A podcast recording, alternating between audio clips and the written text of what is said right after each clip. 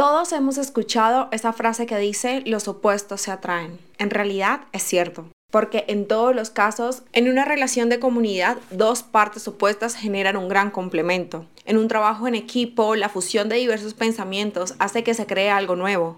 Lo mismo pasa con la naturaleza. El sol y la luna comparten un mismo cielo. Ambos en sí mismos son completamente opuestos. Sin embargo, su relación en comunidad dentro del mismo universo hace que un día sea perfecto. No importa qué tan capacitado sea el uno o el otro en su tarea. El sol y la luna nos enseñan que, aunque sea muy buena en lo que hago y mi brillo sea perfecto, debo ser consciente de su límite para así saber cuándo debo ceder el lugar a alguien que siga llevando el brillo a ese campo que no domino. En verdad, los opuestos se atraen, hacen que el otro sea atractivo. El día hace que la noche sea atractiva, la noche hace que el día también lo sea. Los momentos de adrenalina hacen que la tranquilidad sea atractiva y los tiempos de actividad hacen que el descanso te haga ojitos. Es el complemento perfecto. Lo mismo pasa con nuestras emociones. Hay ciertas emociones negativas que complementan y dan valor a las positivas y aunque no nos guste vivirlas, ellas hacen que nuestra vida sea más bonita, menos aburrida y que encuentres nuevos motivos para ser feliz. ¿Alguna vez has tenido miedo? Créeme, yo he tenido mucho miedo unos más intensos que otros, el miedo siempre está con nosotros. Nos despierta, nos seduce, nos arrulla y nos desnuda. El miedo tiene esa especial característica de paralizarnos, atolondrarnos y descalificarnos. Es especialista en cambiar el rumbo de una comedia a un drama o una película de terror en un par de segundos. Ya había hablado sobre el miedo en un podcast anterior, pero a medida que ha pasado el tiempo, el cual no ha sido mucho, He aprendido a ver el miedo no como un enemigo, sino como un agradable sujeto, y más en este camino llamado emprendimiento. Estuve leyendo el libro de Daniel y fue tremendo, bastante revelador porque me ha llevado a comprender lo que es en realidad el amor y a darle un nuevo sentido a todo lo que estoy viviendo. De seguro, te debes estar preguntando, ¿y qué tiene que ver el amor con el miedo? Todo, porque la persona que ama no tiene miedo, y donde hay amor no hay temor. Al contrario, el verdadero amor quita el miedo. Está en Primera de Juan 4:18. En la vida siempre nos enfrentamos al miedo. Cuando éramos niños teníamos miedo a la oscuridad o a que nos castigaran nuestros papás por perder un examen. De adolescentes teníamos miedo a que nos pillaran con las manos en la masa o que nos dijeran no cuando pedíamos permiso al salir con nuestros amigos. De jóvenes teníamos miedo de no pasar a la universidad o no poder seguir estudiando o no graduarnos. Ya de mayores, algunos tenemos miedo a no casarnos, al fracaso. Si vemos, todos estos miedos apuntan al mismo. Miedo a lo desconocido, miedo al futuro. Ese es mi mayor miedo. Semana a semana me enfrento a ese miedo pero con el poco tiempo me he dado cuenta que el problema no es sentirlo, el problema está en el poder que le damos y el provecho que le sacamos. Antes de cualquier temor hay una dificultad, un asunto difícil por resolver o descifrar, y entre más difícil es más abrumador. Yo tuve un sueño acerca de lo que estaba por pasar. Cuando esto sucedió, Ciro llevaba ya tres años como rey de Persia. También ese sueño era muy difícil de comprender, pero yo me propuse entenderlo y lo logré. Durante tres semanas estuve muy triste. No comí carne ni tomé vino, ni probé nada de lo que me gustaba. Tampoco me puse ningún perfume. El día 24 del mes de Aviv, yo estaba a la orilla del gran río Tigris. De pronto, miré a alguien parecido a un hombre. Estaba vestido con ropa de lino y tenía puesto un cinturón de oro puro. Su cuerpo parecía estar hecho de cristal amarillo y su cara tenía el brillo de un relámpago. Sus ojos parecían llamas de fuego. Sus brazos y sus pies brillaban como metal pulido y hablaba tan fuerte que su voz sonaba como el murmullo de mucha gente. Se trataba del ángel Gabriel. ¿Sabes lo que es un sueño? Aparte del deseo de dormir, son cosas que carecen de realidad o fundamento, y en especial proyecto, deseo, esperanza, sin probabilidad de realizarse. Creo que es la definición perfecta de emprendimiento. Piénsalo bien. ¿Quieres dormir? ¿Tienes el deseo de algo grande en el que nadie cree, solo tú? Hay una parte que me cautivó de cómo comenzó el capítulo 10 de Daniel, que es el que te acabé de leer. Daniel tuvo un sueño, una mirada hacia el futuro. A primera vista no lo comprendía, pero se lo propuso y lo logró. Entender y comprender son dos acciones diferentes que se mueven en un mismo universo llamado mente. Una complementa a la otra y te llevan a tener mayor claridad. No lograrás comprender algo si antes no lo has entendido. Cuando entiendes, activas tu capacidad intelectual de ser consciente de lo que está sucediendo. Cuando comprendes, sientes y tomas esa conciencia y haces algo con ella. La combinación de las dos haces que estés bien de la cabeza y que tomes decisiones correctas. En esta vida hay muchas cosas que nos cuesta comprender, pero cuando te propones a entenderlo, lograrás comprenderlo. Y para que esto suceda, hay algo en medio que es lo más importante en todo esto, y que muchos olvidamos, propósito. El propósito es la verdadera arma que hace que resistas a toda clase de batallas, porque cuando te propones algo, nada, ni el miedo es un obstáculo.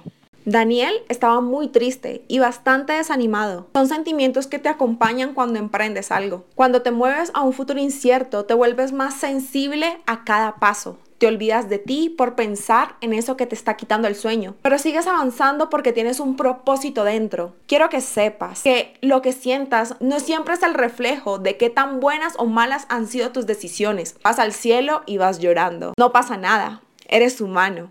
Daniel era bastante humano. Tres semanas sin comer carne ni vino, ni nada de su gusto. Tres semanas sin vestirse bonito, pero con un propósito que lo mantenía vivo. Estás vivo.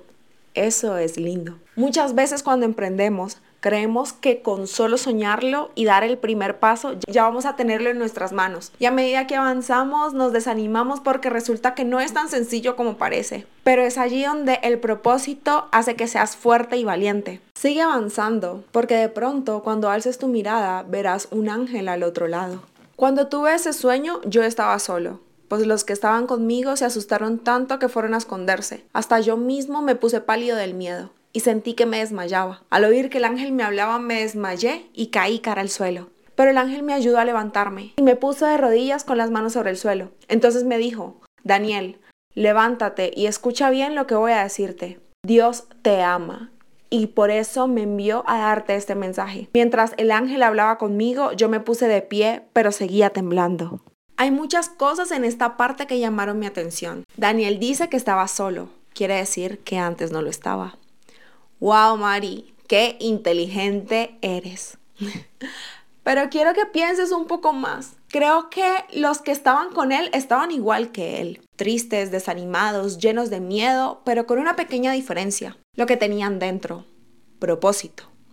Es solo el propósito el que hace que enfrentes las cosas de manera diferente a lo que el mundo espera. La igualdad atrae, es la base de una comunidad. Sin embargo, hay ciertas igualdades que no pueden estar juntas por mucho tiempo, porque hace que te estanques. No sé si me estás siguiendo el hilo, pero si se te dificulta comprenderme, te explicaré un poco. Si bien la igualdad genera cierta afinidad y empatía con los demás y crea comunidad, debemos ser sabios para que juegue a nuestro favor y no en nuestra contra. Por ejemplo, ya que estamos hablando de sentimientos, si estamos tristes y nos rodeamos con personas tristes, estaremos más tristes. Si estamos felices y nos rodeamos con personas tristes, llegaremos a estar tristes. Si estamos tristes y nos rodeamos con personas felices, llegaremos a estar felices. Lo mismo pasa con el propósito. Si tenemos un sueño y nos sentimos frustrados y nos rodeamos con personas frustradas, no seguiremos avanzando. Así que, volviendo al punto, rodeado de iguales, permanecerás en el mismo estanque, pero todo depende de cómo lo enfrentas. El problema no está en que la estés pasando mal, el problema no es que estés triste o tengas miedo. Lo importante aquí es qué haces, qué escuchas y qué crees en medio de todo eso. Y hay algo lindo en esos momentos, porque esos momentos son el filtro perfecto para saber con quién cuentas en realidad. Los compañeros de Daniel tenían miedo igual que él. Ellos se asustaron y se escondieron, pero Daniel en medio del miedo vivió algo tremendo. Tienes dos opciones, por miedo a esconderte o agarrar el miedo y ser valiente. Al empezar algo nuevo vale más el que tiembla en medio del ataque que el que se asusta a la primera y se esconde. No es por ser masoquista, pero prefiero orinarme en medio del miedo que por miedo salir corriendo. Al final tendré una gran historia para contar.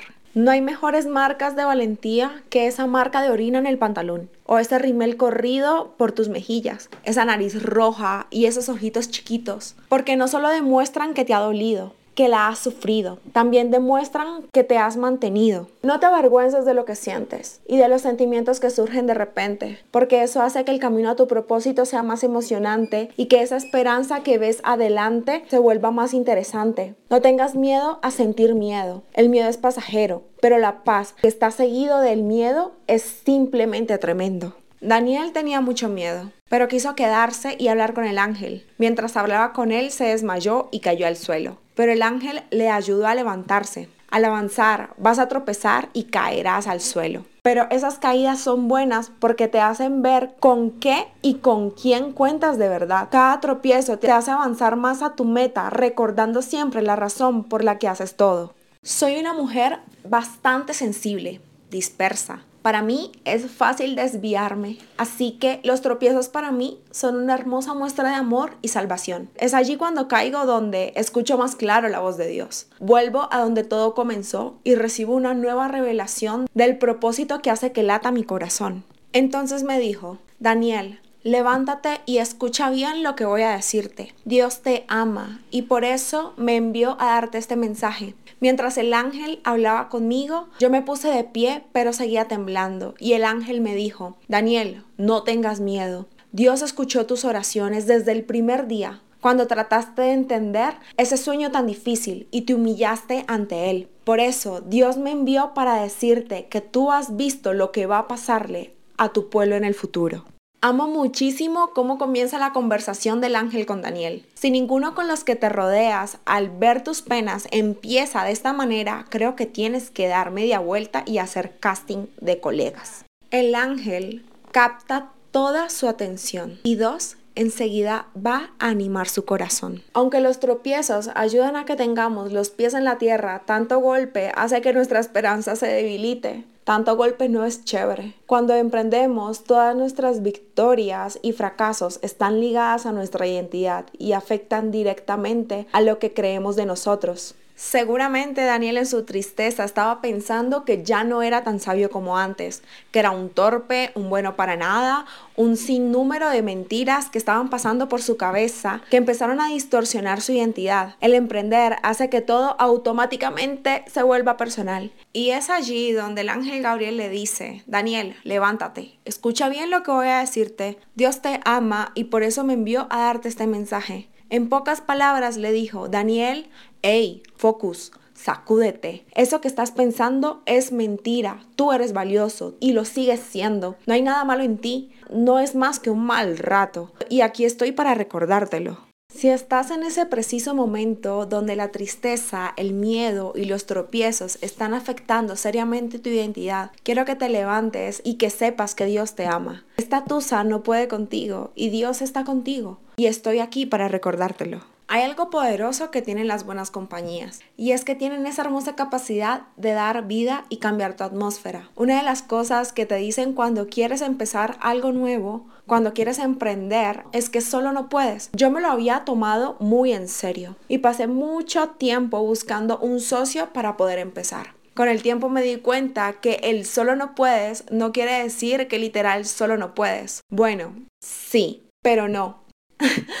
Déjame seguir la línea. Puedes comenzar algo solo a nivel material y es una muy buena forma de comenzar porque te vuelves sensible y llegas a valorar todas esas cosas que componen el camino a ese sueño. Pero a medida que vas avanzando, varios van acompañándote en el paso para que no te vuelvas loco. Puede que estés solo en la ejecución, pero no puedes estar solo en la motivación. Proverbios 25:13 dice que tan refrescante como apagar tu sed con un vaso de agua fresca es contar con, un amigo a quien puedes confiarle un mensaje. Siempre hay personas a las que le cuentas cosas tus papás, tus compañeros, tus amigos, pero siempre hay una persona con la que puedes ser tú y solo tú y nadie más que tú y que sabe perfectamente quién eres. A esa persona se le llama mejor amigo. Tienen el don de con una sola palabra cambiar tu mundo y con una sonrisa traer paz a tu vida. Un mejor amigo es muy importante en la vida, casi tan importante como lavarse los dientes todos los días porque cuando lleguen esos días en los que te agobias hasta con respirar, puedes contar con alguien que te lleve a descansar y ver con claridad.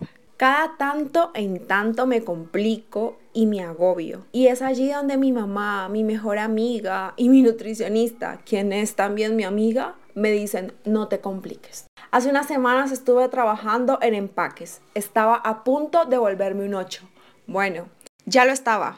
Así que iba directo a un 16. Y ellas me decían una y otra vez, no te compliques. Para mí fue como un baldado de agua fría para volver en sí. Pero el ángel no se quedó allí. Él siguió hablando a su corazón porque él sabe que cualquier forma de tristeza que toque a la identidad es más dura de superar que cualquier otra cosa. Mientras el ángel hablaba conmigo, yo me puse de pie, pero seguía temblando. Y el ángel me dijo, Daniel, no tengas miedo. Dios escuchó tus oraciones desde el primer día, cuando trataste de entender ese sueño tan difícil y te humillaste ante él. Por eso Dios me envió a decirte que tú has visto lo que va a pasarle a tu pueblo en el futuro. Hay tres cosas que quiero que te guardes acá. Uno, no tengas miedo. Dos, intenta. Tres, ríndete. No creas que Dios te ha abandonado, ni que te ha ignorado. A Dios le encanta que intentes y tras el intento tú mismo reconozcas que solo no puedes, que sin Él no puedes. Con los pasos que das solo valoras más el propósito, te das cuenta del costo. Cuando intentas y das el primer paso, estás tomando al miedo por los cuernos, aunque eso es lo que estás sintiendo. Estás diciéndole a Dios que puede contar contigo y que ya no eres un niño. Aunque al principio te toque todo solo, el tiempo va a ser evidente que necesitas de apoyo. Un sabio proverbio africano dice, si quieres ir rápido, camina solo. Si quieres llegar lejos, ve acompañado. No te imaginas la cachetada que me estoy dando en este preciso instante. La gente puede venir a decirte, ven, yo te ayudo, o hey, quiero ser parte. Esto está súper, pero cuando te das cuenta por ti mismo que necesitas ayuda, le estás dando una patada al orgullo y empiezas a construir un mejor futuro. Hay cosas que se estancan por eso, por orgullo. La humildad te lleva lejos. No tengas miedo, intenta y ríndete. Yo iba a venir antes, pero no pude hacerlo porque durante 21 días el ángel encargado de cuidar el reino de Persia me lo impidió. Yo me había quedado solo junto a los reyes de Persia, pero vino en mi ayuda Miguel, uno de los ángeles más importantes de todos. Mientras el ángel Gabriel me decía esto, yo me quedé callado y solo miraba al suelo. Entonces alguien más, que también parecía un hombre, me tocó los labios y yo le dije al ángel que estaba conmigo, mi Señor, lo que estoy viviendo me llena de angustia y me deja sin fuerzas. ¿Cómo quiere usted que le hable si casi no puedo respirar?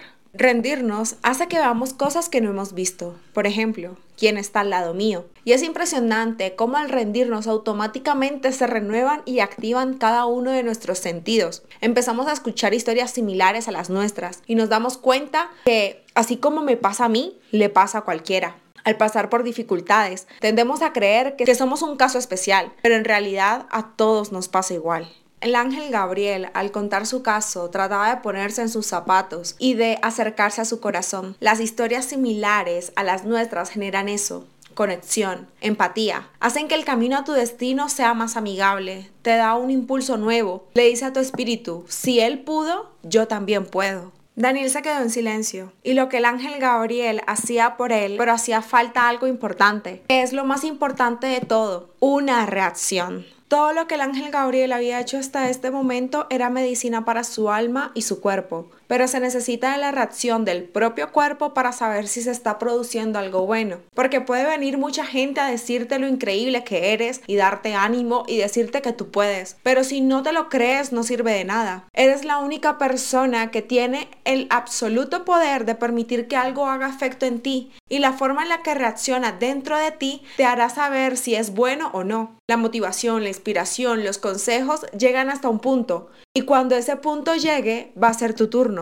Solo quiero pedirte un favor. Cuando llegue tu turno, sé sincero, no te guardes nada, no vengas con religiosidades ni hablando en falsa fe. Si se te viene a salir el chuki, la carne, lo peor de ti, que salga. Un buen vómito de vez en cuando te va a hacer sentir más aliviado. La tristeza tiene el poder de muchas veces enmudecernos, y para quitarle ese poder solo tienes que romper el silencio. ¿Necesitas ayuda? Para eso están los amigos. Solo sé sincero. No te quites el derecho. Es tu momento.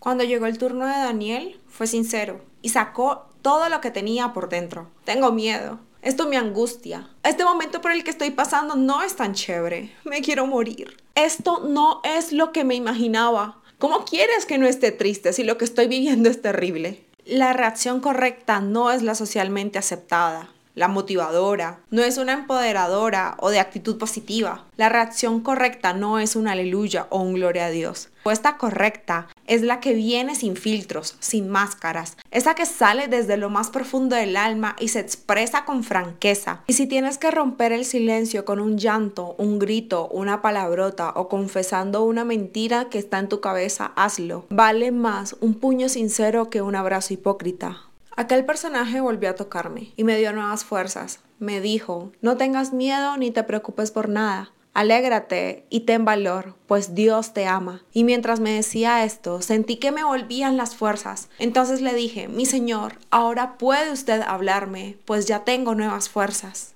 Ahora entiendo por qué cuando vamos al médico lo primero que nos pregunta es ¿Cuál es el problema? La pregunta puede ser algo tonta, pero es más profunda de lo que en realidad se piensa, porque cuando eres consciente de lo que te sucede, la cura es más eficiente y no importa qué tan experimentada sea la persona que te aconseja o que haya pasado por la misma prueba. Hay una pequeña gran diferencia, es que es tu prueba.